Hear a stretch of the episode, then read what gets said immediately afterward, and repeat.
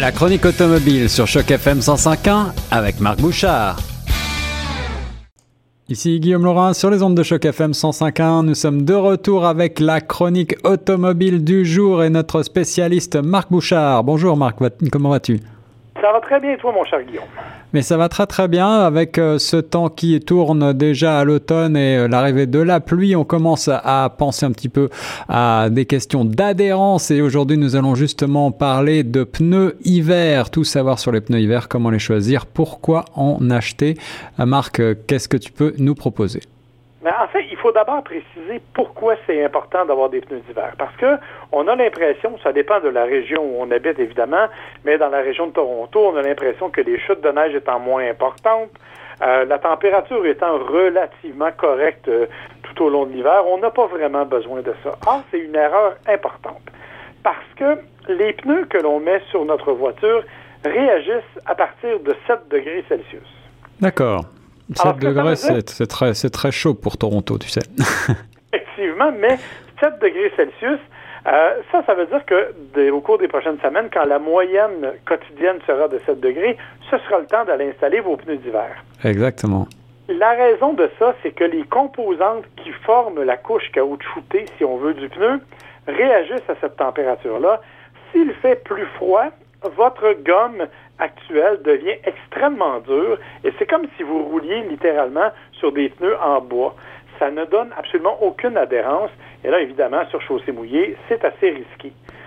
L'inverse est aussi vrai, cependant, quand le printemps arrive, je sais qu'on aura l'occasion d'en reparler, mais quand le printemps arrive, si la température est trop chaude, à ce moment-là, vos pneus d'hiver ont une gomme qui n'est pas conçue pour ça. Ils vont devenir beaucoup trop adhérents, vont s'user extrêmement rapidement et vont étirer votre distance de freinage évidemment multipliant du même coup les risques d'un accident. C'est ça, donc il s'agit véritablement d'une question euh, de sécurité que d'installer des pneus hiver et de penser à les changer au printemps. Euh, juste avant de commencer à parler plus avant des pneus hiver, euh, que penses-tu des pneus dits 4 saisons? Est-ce que tu, tu penses que c'est adapté ça? Non, pas, ce ne sont pas des pneus qui sont suffisamment polyvalents pour être efficaces dans toutes les conditions exactement comme je viens de l'expliquer, c'est-à-dire que la gomme, elle, réagit à la température et, pas, on n'a pas trouvé encore le mélange parfait qui est capable d'être là toute l'année. C'est ça. Donc, en attendant, voilà, en attendant. un détail, Guillaume. Hein. Est-ce que tu sais quelle grandeur de pneu est en contact avec le sol?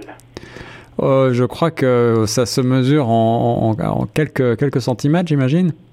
C'est la grandeur d'un téléphone cellulaire pour chacun des pneus. Ah oui, en effet. Alors, imaginez-vous quand vous êtes sur autoroute, que vous roulez 100 km/h à vitesse permise, dites-vous que vous avez quatre téléphones cellulaires qui vous tiennent en contact avec la route. Vous n'avez pas les moyens que ça devienne trop glissant et que vous ne soyez pas capable de contrôler l'adhérence. Absolument. Alors, je sais qu'en matière de pneumatique, l'innovation est constante, mais euh, les pneus hiver, bien sûr, ont fait beaucoup de progrès. Aujourd'hui, on a un choix euh, assez conséquent. Euh, comment choisir un pneu hiver? Alors ça, ça c'est une bonne particularité parce que pour qu'un pneu d'hiver soit vraiment nommé pneu d'hiver, il doit arborer le petit logo. Euh, qui est une montagne à l'intérieur d'un flocon, euh, qui est installé sur le côté. Ça, c'est déterminé en fonction des qualités du pneu. Alors, ce qu'on fait, c'est qu'on prend un pneu 4 saisons, justement, on lui fait faire un certain nombre de tests, euh, accélération, freinage et tout ça, et on mesure. Par la suite, on prend les pneus d'hiver et on va comparer face à ce pneu-là les résultats doivent être de 120% donc 20% supérieur à celui du pneu 4 saisons pour que le pneu soit considéré un vrai pneu d'hiver. Donc ce sont des tests sur la neige, sur la glace, c'est ça? Euh, ce sont des tests qui ont effectivement neige, glace, euh, chaussée mouillée à différentes températures. C'est des tests qui sont faits par l'industrie elle-même pour déterminer justement, on sait comme donner un mètre étalon qui est celui du pneu 4 saisons et à partir de là, on compare les performances des autres. Et quand on dépasse ces performances-là, on a le petit logo en question. C'est ça. Il faut, préciser que 120% c'est très peu élevé. Un bon pneu d'hiver va facilement excéder les 150 et 160 de réussite.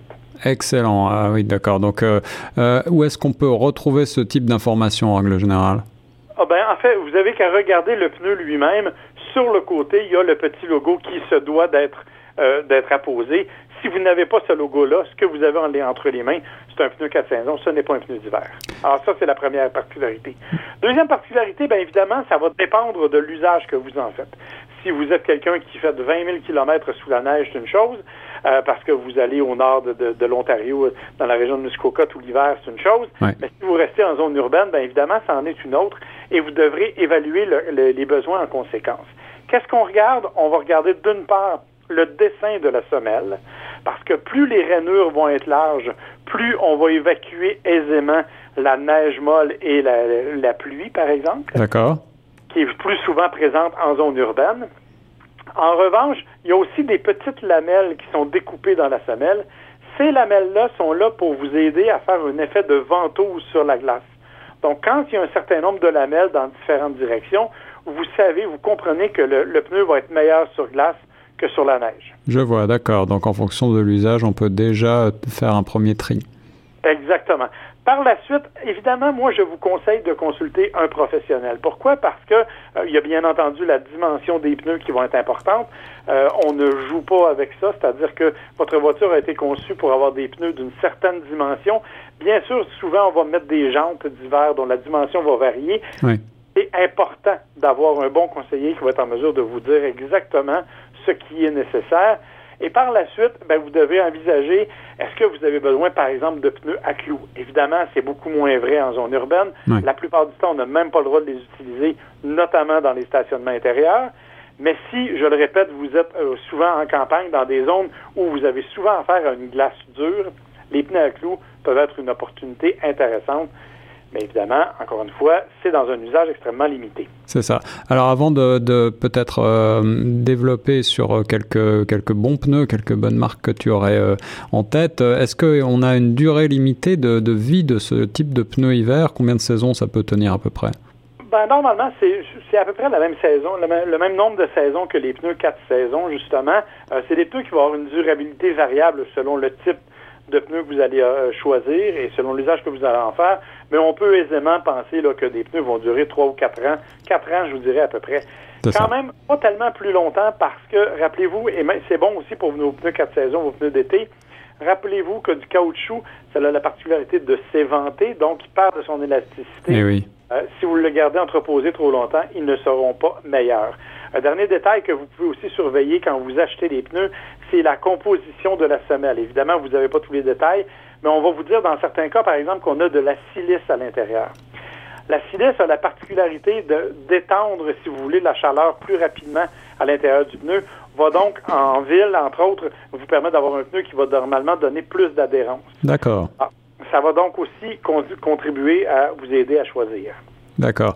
Alors, est-ce que tu as quelques idées de pneus très performants à nous conseiller euh, maintenant, Marc? Ben, en fait, il y a toujours des pneus qui sont très performants. je pense entre autres aux Nokian, les Acapelita 9, nouveaux modèles qui arrivent cette année. Euh, ce sont des pneus qui, dit-on, sont un peu bruyants. Euh, J'ai pas eu l'occasion de les tester encore, mais qui, en général, si je me fie à ce que les 8 étaient, sont, euh, procurent vraiment une adhérence incroyable. Le problème, c'est leur coût d'achat. Euh, et ce sont des pneus qui sont surtout destinés à des voitures de performance. Alors, si vous avez une petite berline familiale, ça vaut peut-être pas la peine de vous tourner vers ce genre de pneus-là. Il y a quand même d'autres types de pneus qui sont intéressants, qui ont fait leur marque au fil des ans. Pensez, pensez aux Michelin XS, X3, par exemple, euh, qui sont généralement les pneus considérés comme étant les mieux équilibrés. Euh, les Bridgestone Blizzak, qui sont là depuis un nombre incalculable d'années, qui évoluent d'année en année, mais qui sont toujours aussi performants. Les BF Goodrich Winter KSI, que j'ai eu l'occasion de tester l'année dernière, à la fois sur de la glace, de la neige et sur des chaussées mouillées, et qui se sont avérés intéressants d'autant qu'ils sont un peu moins dispendieux en général que les autres. Donc, vous avez pas mal de choix. Euh, je vous le répète, il y a un détail qu'il faut prendre en considération.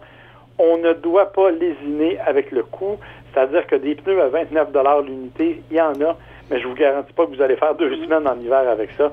Alors euh, peut-être que ça vaut la peine de dépenser quelques dollars pour assurer votre sécurité et celle de ceux qui sont avec vous dans la voiture. Des conseils de bon sens, mais euh, qu'il faut rappeler. Merci beaucoup Marc Bouchard pour ce point euh, de circonstance sur les pneus hiver. On se retrouve dès la semaine prochaine pour une nouvelle chronique. Avec plaisir, mon cher. Bonne semaine.